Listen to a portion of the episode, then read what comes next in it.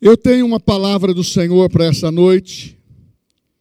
Hoje é um dia de ceia, é um dia especial para nós, aonde nós temos como objetivo centralizar a palavra de Cristo. Ele morreu por nós, ele ressuscitou por nós, nele tivemos redenção e nele nós estamos aguardando uma expectativa de que a história,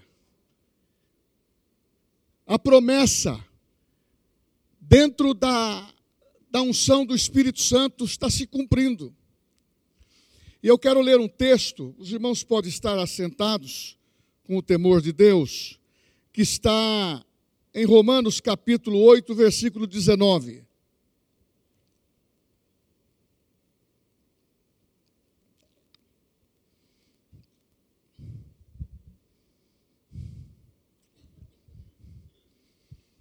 Todos acharam? Digo amém. Diz assim: Porque a criação aguarda com grande expectativa a revelação dos filhos de Deus. Porque a criação aguarda com grande expectativa a revelação dos filhos de Deus. E o outro texto que eu vou ler está em 2 Coríntios 4, 13. 2 Coríntios 4, 13.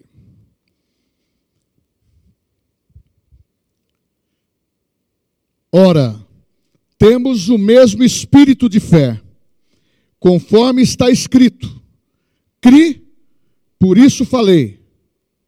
Também nós cremos, por isso falamos. Novamente, ora, temos o mesmo espírito de fé, conforme está escrito: por isso falei, também nós cremos e por isso também falamos. Glória a Deus. Irmãos, porque a criação aguarda com grande expectativa, espera com ansiedade, não a ansiedade do que tem trazido uma situação de, de doença, aguarda que aconteça com rapidez. Mas quando nós lemos esse texto, ele está dizendo que a expectativa é da revelação dos filhos de Deus. Então nós temos que se voltar para a criação, para a introdução, mesmo que seja rápida. Deus criou o homem à sua imagem e semelhança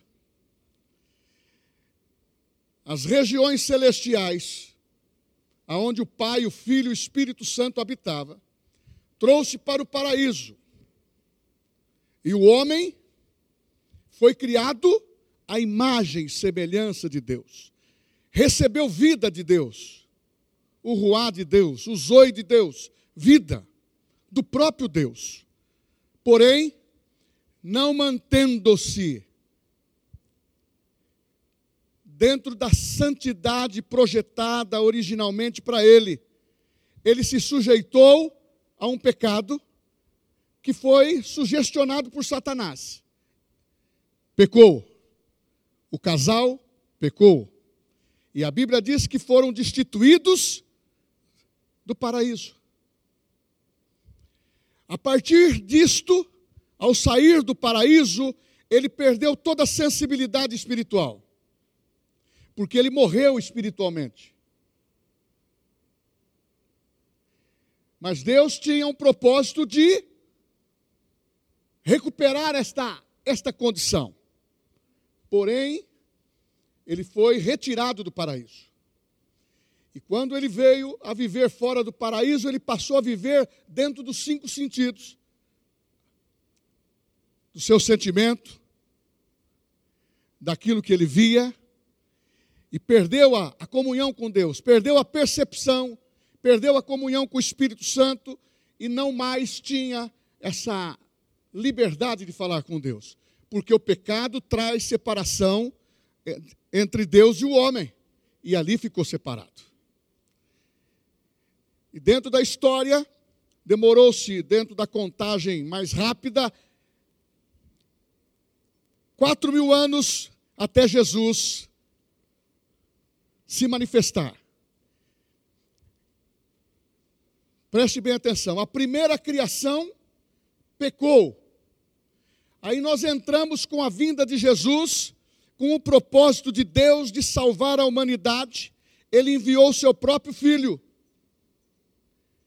para redimir o homem, trazer perdão para o homem.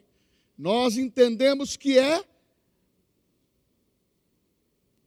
a nova criação de Deus para tornar o homem novamente para ter comunhão com Deus.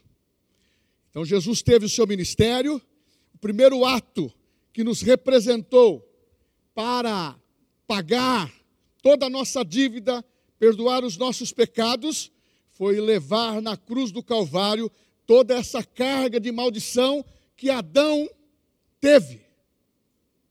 Lá no Éden, Adão pecou e foi destituído. A terra teve uma condenação também. Então, dentro do plano de Deus, tanto a terra como também o homem tem que passar por uma regeneração. Nascer de novo, ser recriado para ter uma comunhão com Deus. E assim aconteceu em Cristo. Ele morreu por nós, logo todos nós morremos, porque ele nos representou na cruz do Calvário, levando os nossos pecados, levando as nossas enfermidades, levando as nossas maldições. Hoje é o dia que nós estamos celebrando isso. É uma morte vitoriosa, foi representativa, representou você, representou a mim, nos representou, nos representou a humanidade e foi uma morte substitutiva, porque era o meu lugar. A condenação era para mim, era para você, porque nós éramos pecadores. E ele veio na cruz do Calvário tomar essa carga de maldição, tornando-se aquilo que nós éramos, pecadores, e ele foi nos representar para pagar um alto preço, a sua própria vida, o seu próprio sangue. E diz a Bíblia que ele morreu, consumou todas as coisas e foi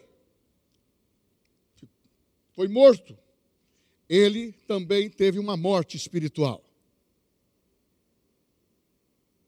Porque ele levou sobre si os nossos pecados, daqueles que passaram antes dele, daqueles que vieram depois, até chegar em nós e até, até se definir toda a consumação deste presente século. Ele representou na cruz. E ele se fez maldito por nós. E ele morreu uma morte espiritual. E ele foi para o inferno. Ficou três dias lá, mortinho. Morto. Foi quando ele recebeu a vida de Deus soprada nele. Ele ressuscitou ao terceiro dia. Tomou as chaves do inferno,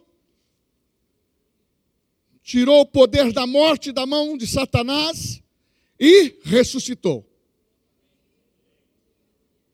Para que eu e você tivéssemos a, a condição, a certeza, que a nossa vida estaria numa outra realidade. Porque quando ele ressuscitou e quando ele cumpriu-se o que foi prometido aos discípulos, 40 dias na terra, aparecendo para alguns, aparecendo pelo menos para 500 irmãos, que ele havia ressuscitado. E ele prometeu enviar outro consolador. Chegando, foi para os céus. Todos os discípulos viram. E ele, ao chegar lá, a Bíblia diz que ele entrou.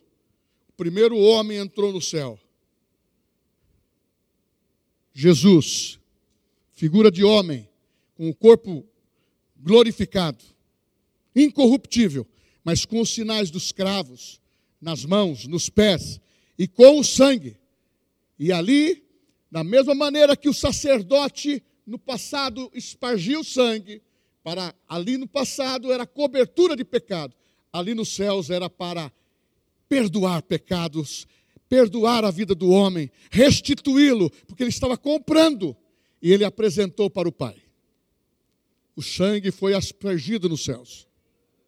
E os anjos viram, todos viram. E até hoje, Paulo, escrevendo aos Romanos, capítulo 8, versículo 19, ele está dizendo: a criação, ela está vivendo uma expectativa, ela está aguardando o momento, porque a própria criação, ela entrou num estado de degeneração por causa do pecado. O pecado contaminou a criação. Desde o mundo animal ao mundo vegetal. Contaminou o homem. Só que a primeira libertação que houve foi para o homem, porque nós, você, eu, nós somos imagem e semelhança de Deus. E quando nós aceitamos a Jesus como Salvador pessoal, nós nascemos de novo, nós somos recriados. O nosso espírito, que estava morto nos nossos pecados, delitos, a Bíblia diz que ele nos recriou, nos deu vida e passamos a ter uma nova vida com Deus. Por isso está escrito em João 1, 12: A todos quantos o receberam, deu-lhes o poder de serem feitos filhos de Deus, a saber, os que creem no seu nome. Então, tudo está programado, tudo está prometido na Bíblia, tudo tem um tempo. Agora vamos aqui para as notícias nacionais.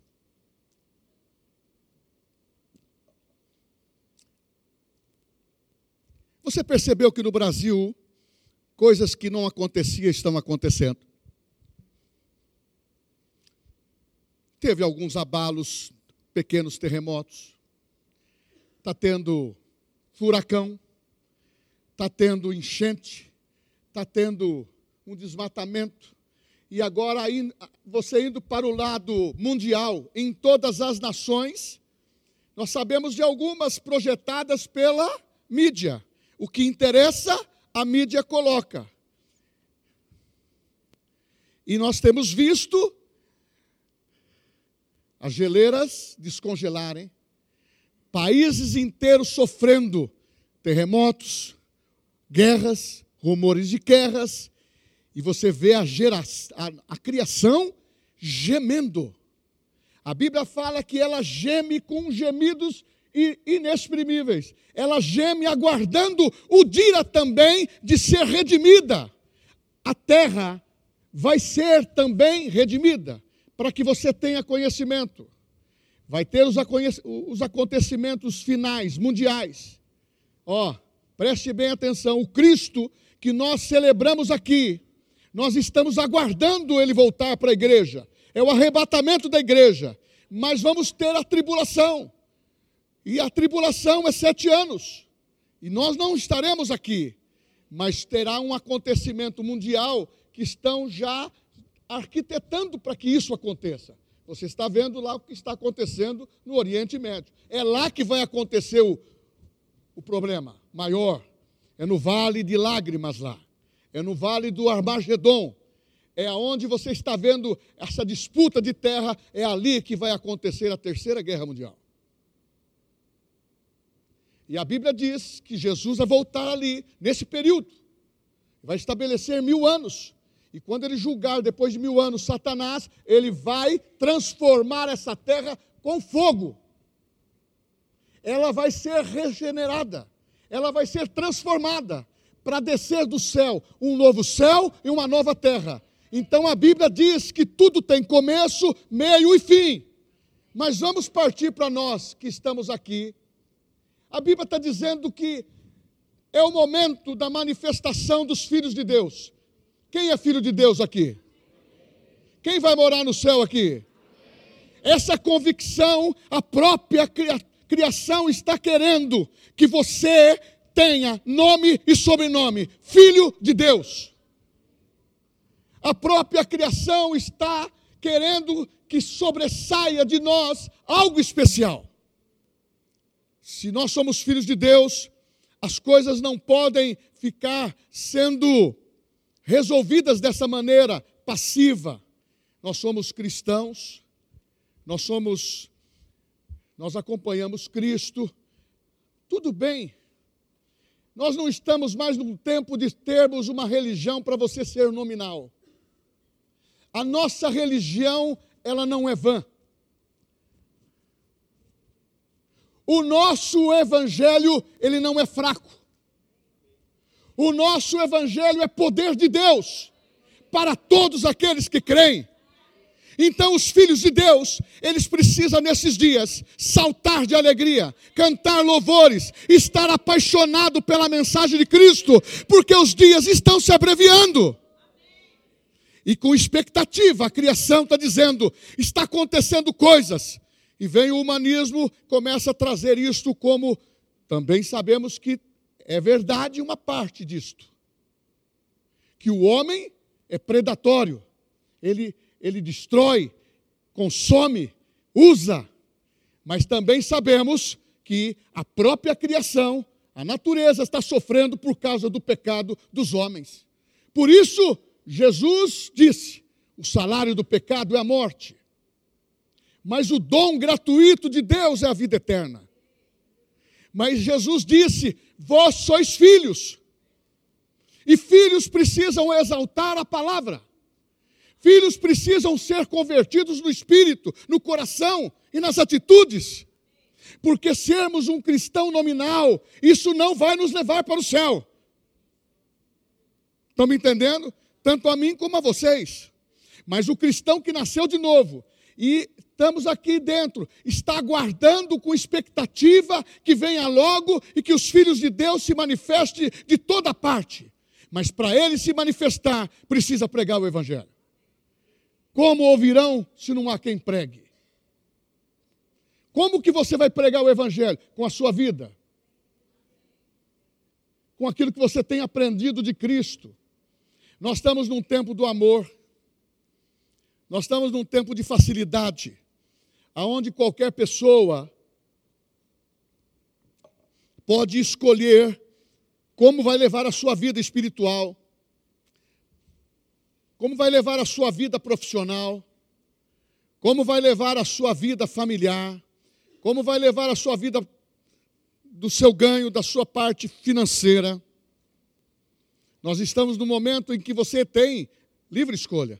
E Deus nunca vai lhe privar nem a mim, nem a você, nem a ninguém, do nosso direito de escolha, mas você é o resultado da sua escolha.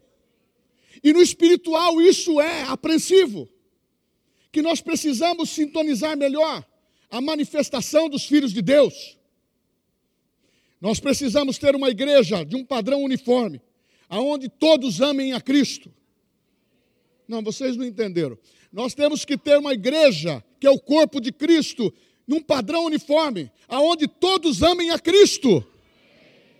Aonde as pessoas valorizam o que está por dentro e reflete de uma maneira própria, uma maneira forte o que Deus tem falado conosco. É tempo de ganhar dinheiro, sim, prosperidade na vida do cristão, mas isso não pode tirar do nosso coração o primeiro lugar de Deus. É tempo de trabalhar, sim, mas não pode tirar o primeiro lugar de Deus do nosso coração. É tempo de ter um ministério pastoral, ter um ministério dentro da igreja, mas não pode tirar o primeiro lugar de Deus. Porque quando nós estamos avançando, a expectativa da humanidade vai vendo, os filhos de Deus estão se manifestando. Eu pergunto: é hora de ficarmos calados?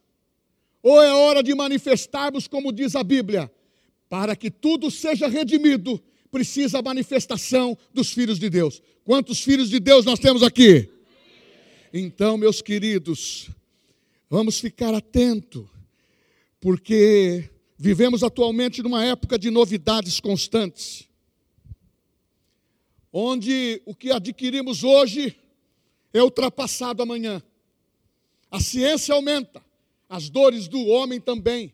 O homem vai se tornando cada vez mais insaciável, porque ele é criativo, ele é dominante, ele reúne conhecimentos e passa por cima de todos os princípios. até mesmo de Deus, até mesmo de uma obediência. Sabe que um dos princípios que nós temos que observar, nós que somos filhos, meus pais já morreram, mas quem tem pai, primeiro princípio, honra teu pai e a tua mãe, e prolongarás os seus dias na terra. Esse é um princípio que nunca vai falhar, como também o princípio de obediência. Nunca vai falhar, porque é melhor obedecer do que sacrificar. Não adianta eu conhecer a Bíblia, mas não for não ser obediente a Deus. Nós temos que entender que há as novidades e a, a situação que está surgindo sempre é um novo modelo, sempre novas ferramentas. Eu vejo, eu vejo meus netos se envolvendo muitas vezes com, com essa tecnologia. Menino de 10 anos já sabendo tudo. E eu tenho que apanhar para aprender. Você vê as crianças se desenvolvendo. Graças a Deus que nós temos tido essa juventude cristã inteligente. Mas nós não podemos permitir que o mundo atrofie a vida dos nossos jovens brasileiros e pessoas que estão nesse mundo. Sabe por quê? Porque tudo que é novidade quer roubar o, lugar de Deus. Muitas vezes eu e a Sueli, é, é, é, não tem, não tem segredo. Muitas vezes, quando eu estou com excesso de alguma coisa, ela me chama atenção. E quando eu vejo que ela também está com excesso de uma outra coisa, chamamos atenção. De uma maneira, uma maneira agradável. Muitas vezes a gente até não gosta. Sabe por quê? Porque a gente quer ver aquilo. É, é, ela me chamou a atenção esses dias. Você está vendo muita propaganda das guerras de Israel. Eu sou apaixonado por aquilo, pelas notícias, pelas coisas de Israel e tudo mais. Eu vou aguardando, mas também ela está certa, porque isso vai tomando conta da, da sua cabeça. É como também dessa área que nós temos que tomar muito cuidado. Novidade que o mundo tem lançado é lá dos Estados Unidos, é lá da Europa. É uma maneira mais fácil, inteligível dos nossos filhos aprender. Nós vamos colocá-lo para eles aprender tudo com uma babá com inteligência artificial. Ele vai saber tudo, mas também ele vai ter opressões, perturbações, porque não é mamãe nem papai que está ensinando a palavra, nem aquilo que precisa ensinar e nortear o caminho que deve andar. A Bíblia fala: ensina o teu filho no caminho que deve andar. Essa mensagem eu toco em algumas coisas, para abrir o seu pensamento, porque nós estamos com expectativa. O mundo jaz no maligno, você sabe disso? Sabe que tem um texto que diz em 2 Coríntios capítulo 4 que o Deus desse século cegou o entendimento dos incrédulos para que eles não vejam a luz do Evangelho. É isto que o mundo atual e moderno está usando. A modernidade para cegar as pessoas, até mesmo cristãos, até mesmo apagar a luz da igreja, até mesmo apagar a luz dos pastores que alguns estão entrando até desse modernismo, se tiver uma Bíblia mais facilitada para o povo. Só falta falar assim, para o povo pecar. Nós temos que entender que o Egito não pode estar no meio da igreja. Mas nós não podemos fazer isso um dogma, e nem um radicalismo, e nem tampouco querer fazer doutrina de coisa que não tem doutrina. Santidade é você relacionar-se com Deus e você ceder para Deus para você crescer na palavra. Crescer, crescer. E a santidade, porque a Bíblia fala que sem a santificação ninguém verá o Senhor. Então a igreja ela precisa da mensagem da santificação. Ela precisa do punho forte de quem dirige. E ele chama pastor. O pastor que está acima de mim, o pastor, os nossos líderes, nós temos que estar conjugando o verbo eu obedeço eu vou obedecer em todas as classificações, porque fazendo assim, estamos obedecendo a palavra. Que eu diminua, que ele cresça.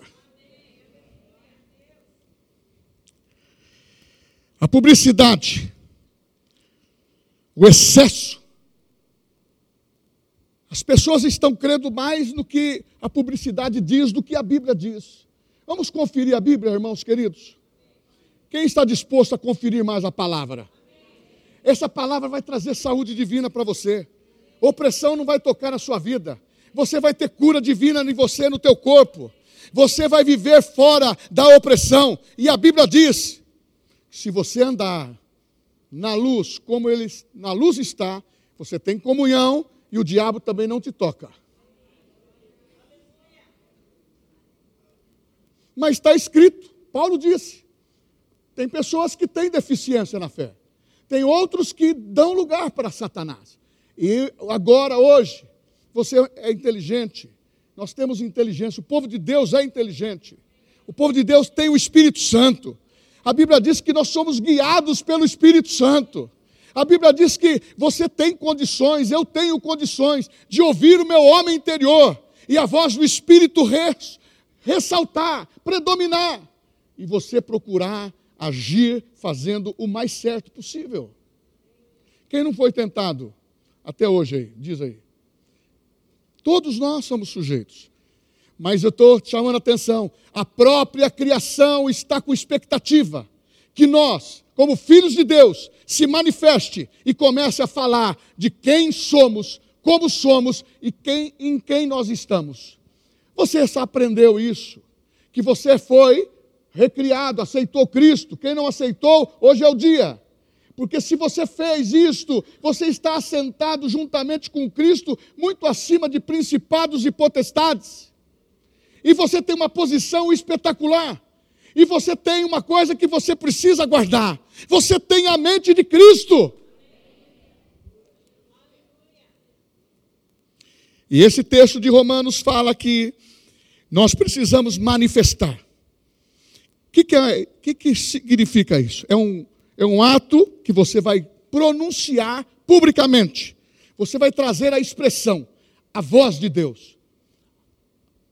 Porque quando você for enfrentar qualquer situação no nível espiritual, você não pode ter a sua boca fechada. Você vai contra o inimigo com a palavra da fé na boca. E você declara o que a palavra diz, e o inimigo vai sair afugentado pela voz do poder da palavra e o nome de Jesus.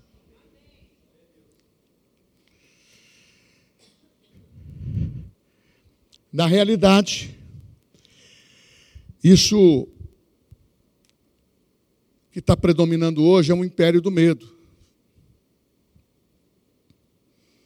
As pessoas estão temendo a morte, as pessoas estão temendo a perda, prejuízo. Muitos cristãos hoje estão focalizados o coração dentro da política. Não, o seu coração tem que estar em Deus. A sua expectativa tem que estar em Deus. O projeto que você tem de vida, que Deus tem um propósito para você, desde quando você nasceu, está em Deus. E você não nasceu para perder. E Deus também não te colocou em lugar nenhum para perder. Então levanta a tua cabeça. Quem vai se manifestar é uma pessoa que anda de cabeça erguida, porque a bênção de Deus está sobre ele. Isso é igreja, porque o cabeça da igreja é Cristo. Hoje é ceia. Jesus, ele prontamente se entregou.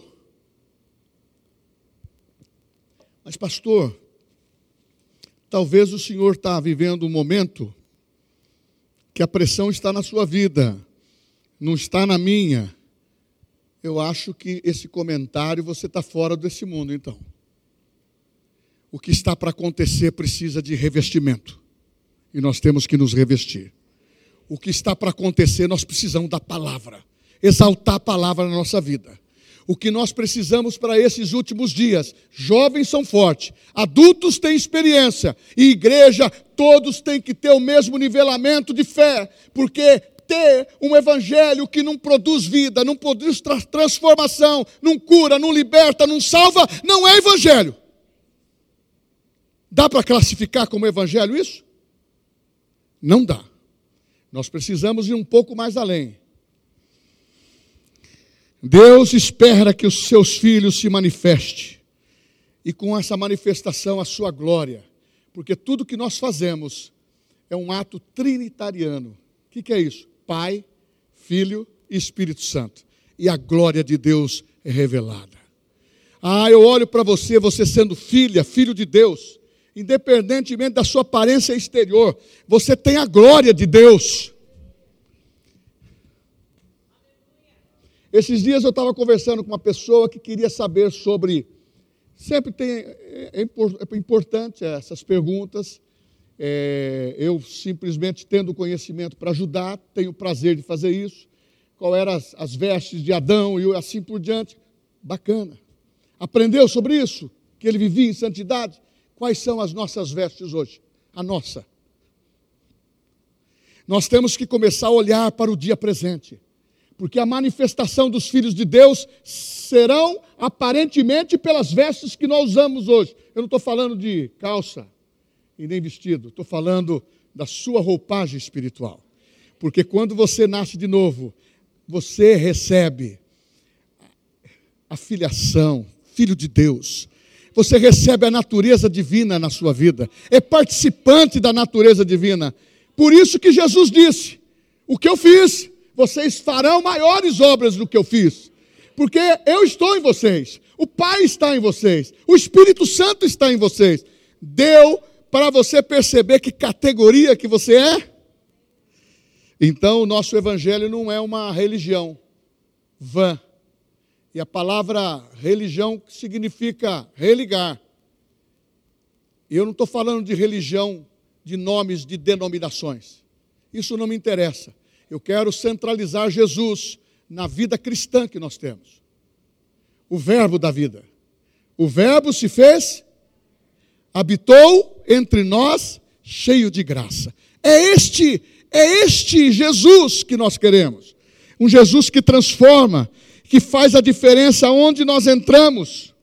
Porque quando nós temos Cristo, nós começamos a fazer a diferença em todas as classes sociais.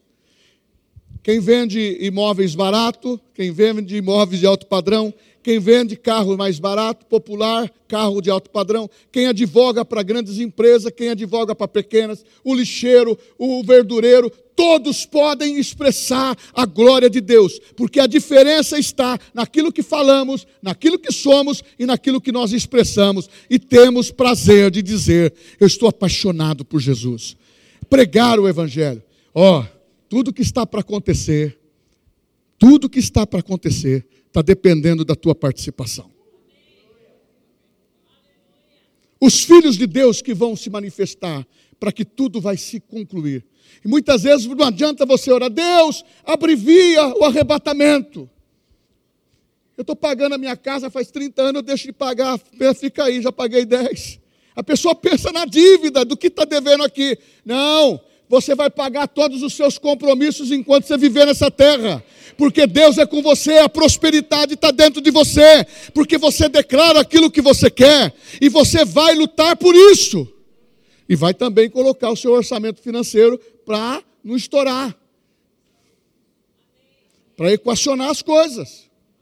Só que nós temos que aprender que a porta que fecha, a esse intruso chamado devorador, migrador, chama-se dízimos e ofertas. Quando você tem fidelidade, diz a Bíblia, eu repreendei o devorador.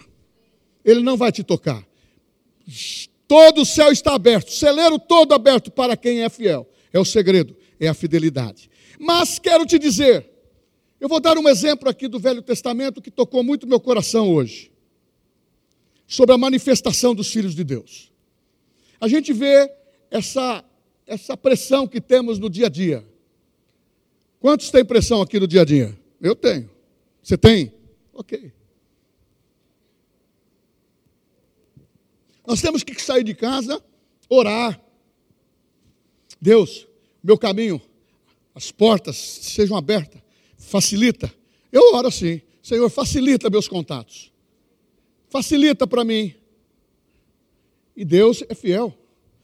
Quando eu recebi essa palavra aqui nos 90 dias para terminar o ano, é para que você saiba que tudo que vai se manifestar depende da nossa semeadura, da palavra para a conversão das pessoas, do dinheiro para chegarmos com braços aonde precisa ser chegados. Mas quando eu vi essa história que está em 2 Reis, capítulo 5, uma moça que foi levada cativa, perdeu os pais,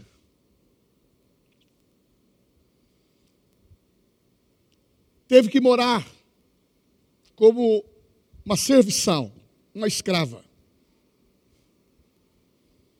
da casa de um homem que era comandante do exército da Síria, chamado Namã. Essa menina tinha tudo para desistir do seu testemunho e da sua voz.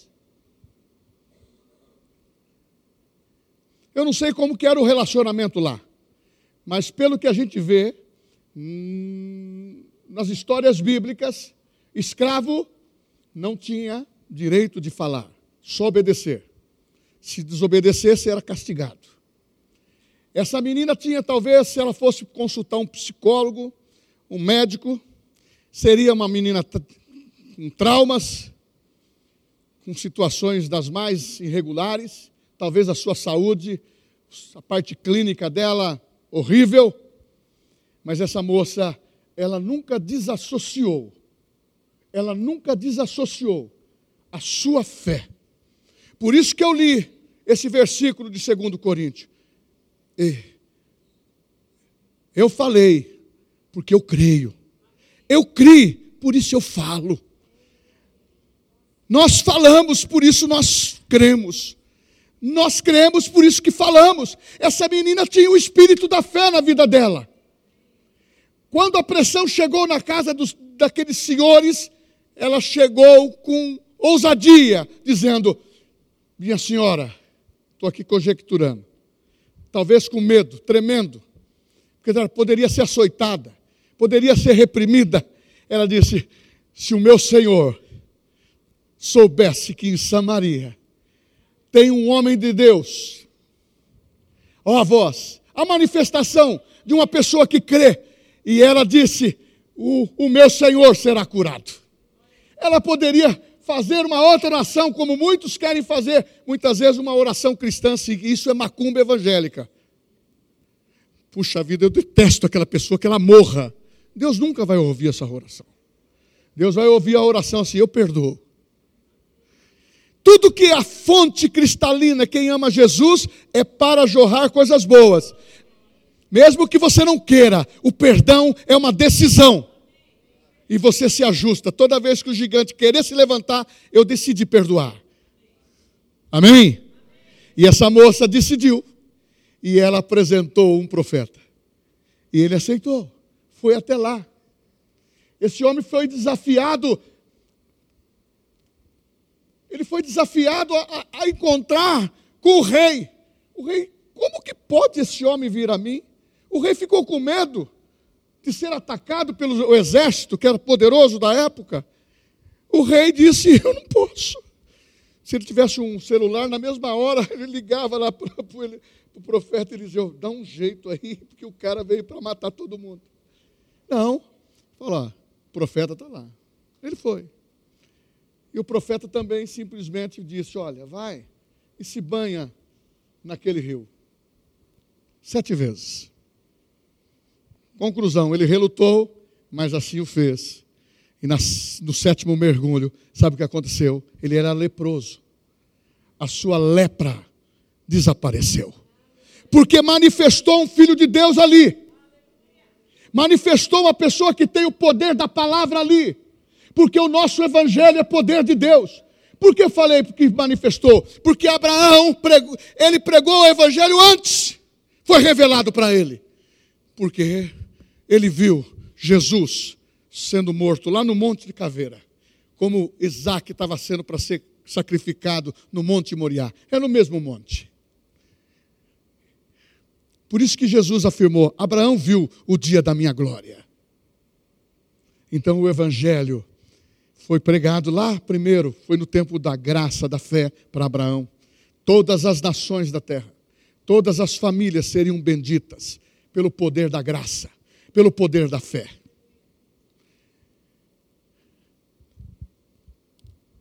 A criação geme, aguarda com expectativa o dia, o dia da manifestação dos filhos de Deus. Chegou o nosso dia. Chegou o nosso dia. E o espírito da fé foi pregado de uma tal forma para nós, pelo, pelo Espírito Santo. Então, não tem idade, é para criança, é para os de 10 anos, é para os de 20, de 30, 40, 60, 70. Diz a Bíblia que o de 70 a 80 vai produzir frutos e frutos viçosos. Porque se as pessoas verem fé em você, se os seus netos verem fé em você, se os seus filhos verem fé em você, aqueles que estão distantes vão voltar, os netos que estão que, que, que não teve ainda o, o encontro com Jesus vão chegar. Sabe por quê? Você vai manifestar o poder de Deus. Porque o espírito da fé, o espírito da fé, esses princípios nós ensinamos, mas você precisa receber pela fé. Abrir os seus olhos e começa assim: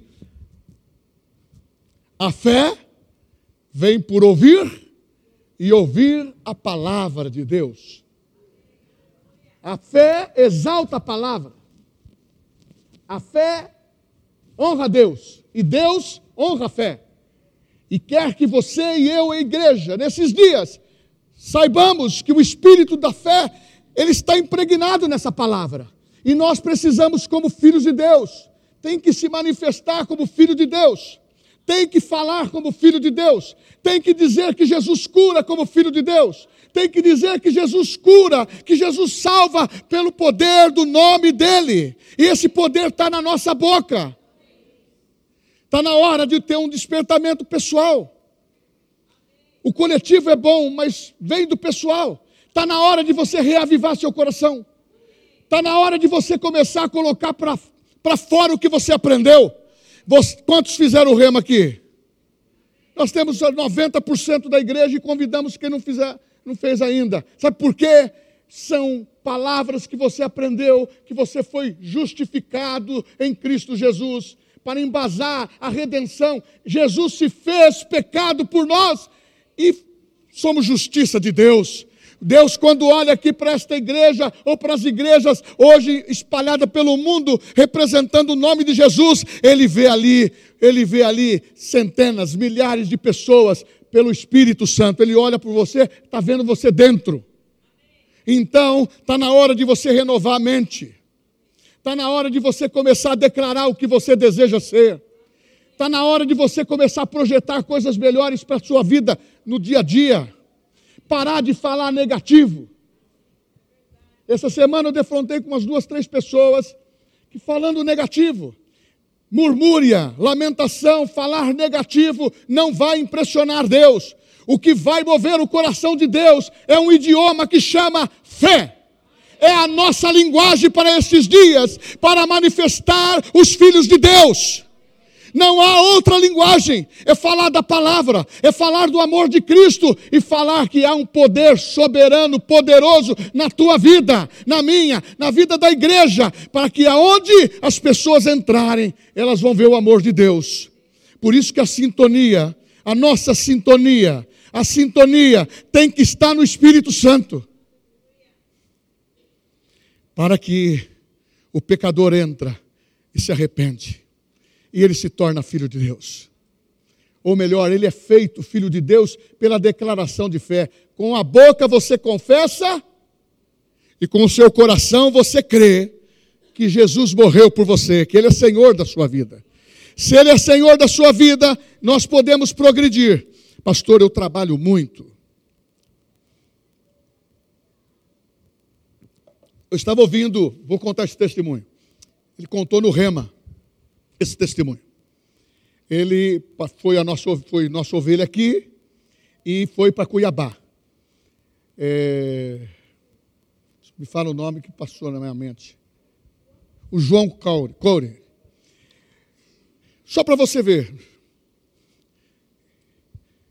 A minha área de atuação no comercial é imóveis. Nós tivemos uma. Eu fui conhecer o João, ele como diretor da, da CART.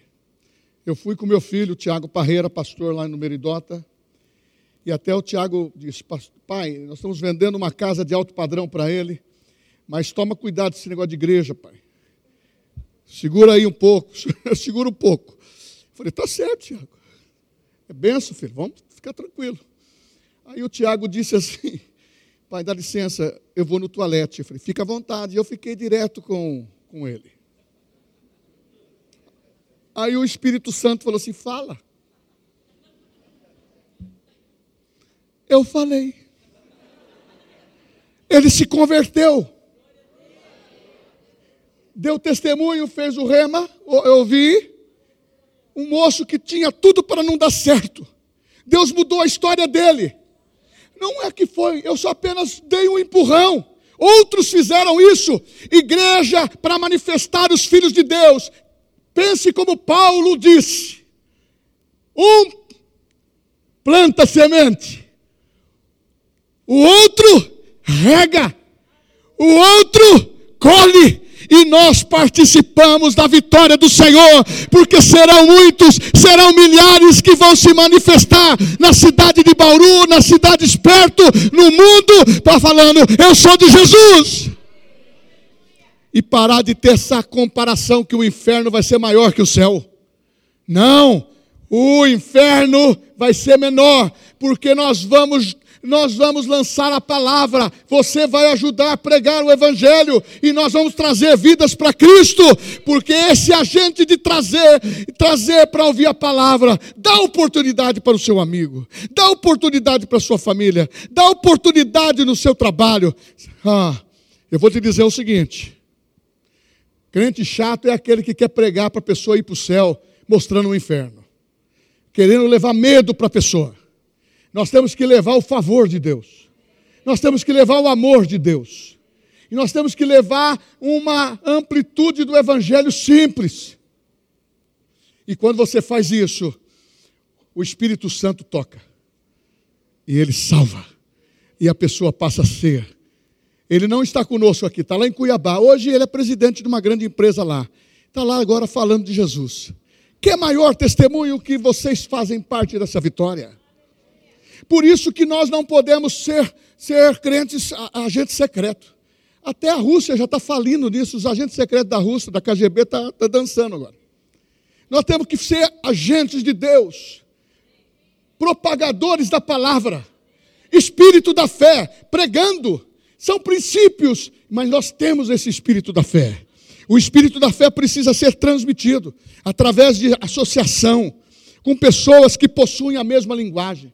Irmãos, não vos enganeis. Jesus disse: Tenha paz em mim. No mundo tereis aflição. Tende bom ânimo. Muitas vezes você se associa com pessoas que querem ditar a tua vida.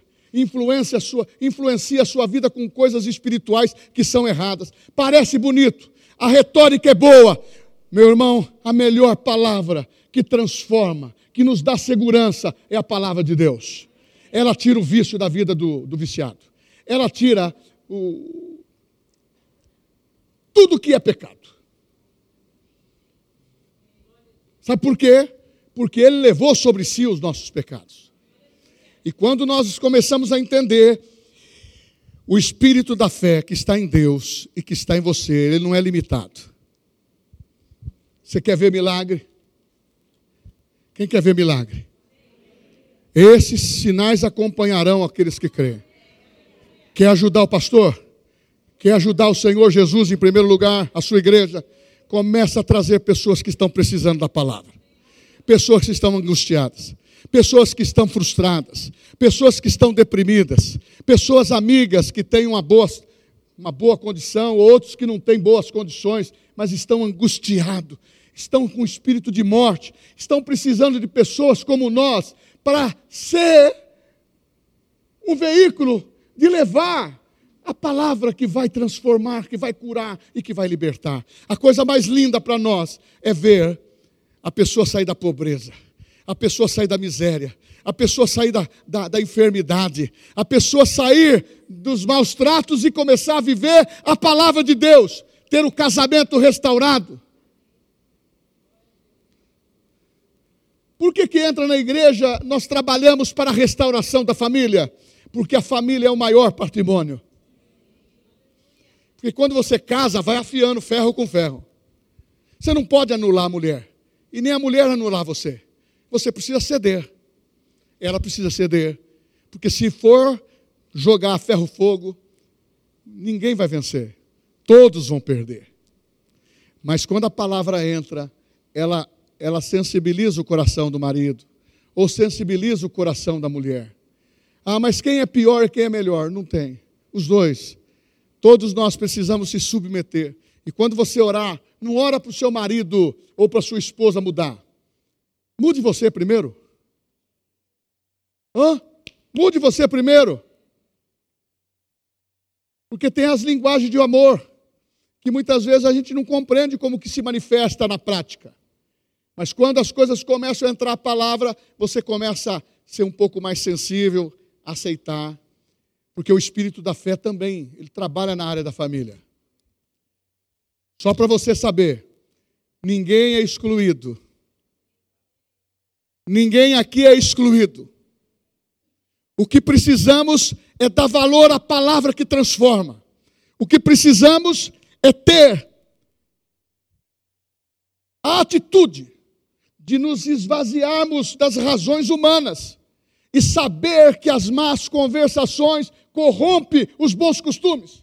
Pode corromper a mim, pode corromper a você, pode corromper o líder, pode corromper a ovelha, nós temos que estar praticando a palavra, exaltando a palavra, porque Jesus disse: se a minha palavra estiverdes em vós, a palavra tem que estar em vós, a palavra tem que estar conosco. Ah, nós somos limpos pela palavra, porque quando passamos a ler a Bíblia, a Bíblia começa a filtrar aquilo que é certo e que é errado. Acontece assim com você? O Espírito Santo não toca. Para mim fala, ele você está falseando. Não fala para você assim? E você ajusta?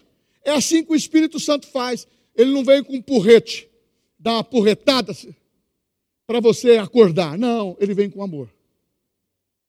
O único evangelho que fala do amor de Cristo, que olha para você e te aceita, e diz: Olha, o seu passado eu estou perdoando. Eu vou te dar uma nova vida a partir de hoje. Este é o único evangelho de Jesus que pode fazer isto, porque está escrito em 2 Coríntios 5,17. Se vocês sabem o que está escrito lá, você vai repetir comigo. Se alguém está em Cristo. Opa, vamos, eu vou repetir, vocês vão falar mais forte. Eu repito, eu falo e você repete, ok? Se alguém está em Cristo, uma nova criatura é. As coisas velhas já passaram. Eis que tudo se fez novo. Então está dizendo a palavra. Quando a fé chega, a convicção aumenta, o medo sai, a ousadia vem, e você fica destemido, e você começa a atingir o alvo. Agora, se você levantar amanhã, eu levanto amanhã, amanhã é segunda. Essa é a minha oração. Senhor, é no nome de Jesus que todas as facilidades estejam presentes. Toda a armadilha de Satanás. Quebra a armadilha. Quebra o laço do passarinheiro. De graça. Abre as portas a tua recompensa é melhor. Porque o meu bem maior é o Senhor e o seu também. Sabe o que ele vai fazer? Ele vai tirar o medo do seu coração. Ele vai colocar um otimismo para você vencer. As suas contas serão pagas. Você vai pagar no mês. Agora começamos o mês de novembro. Vai pagar novembro bonitinho.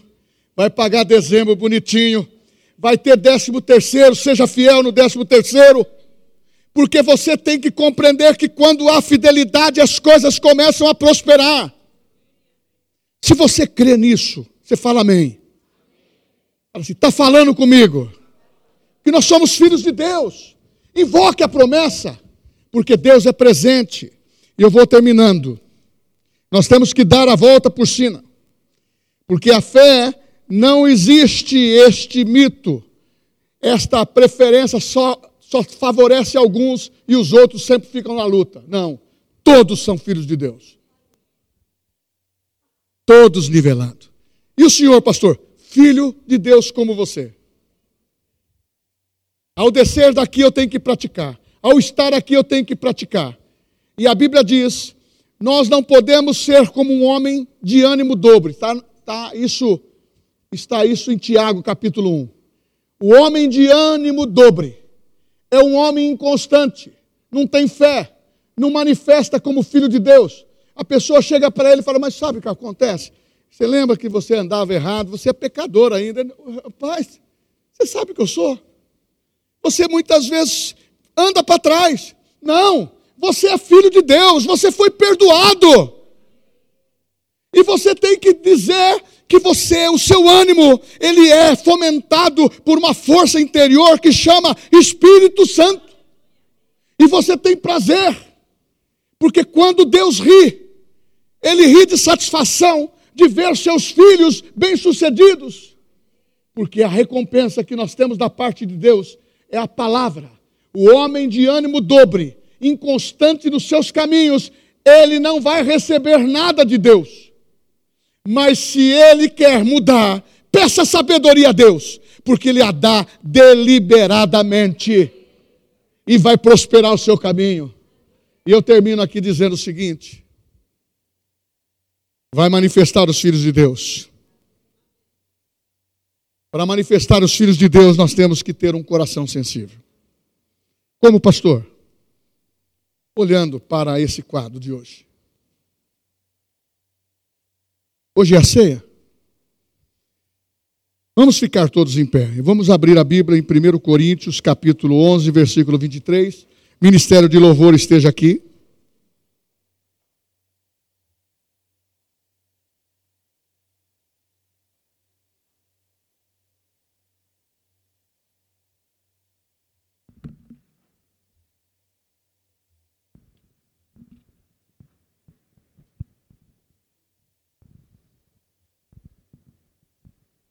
1 Coríntios capítulo 11.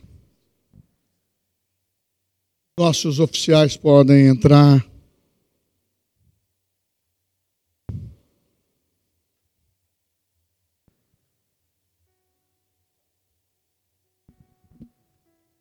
Tem uma música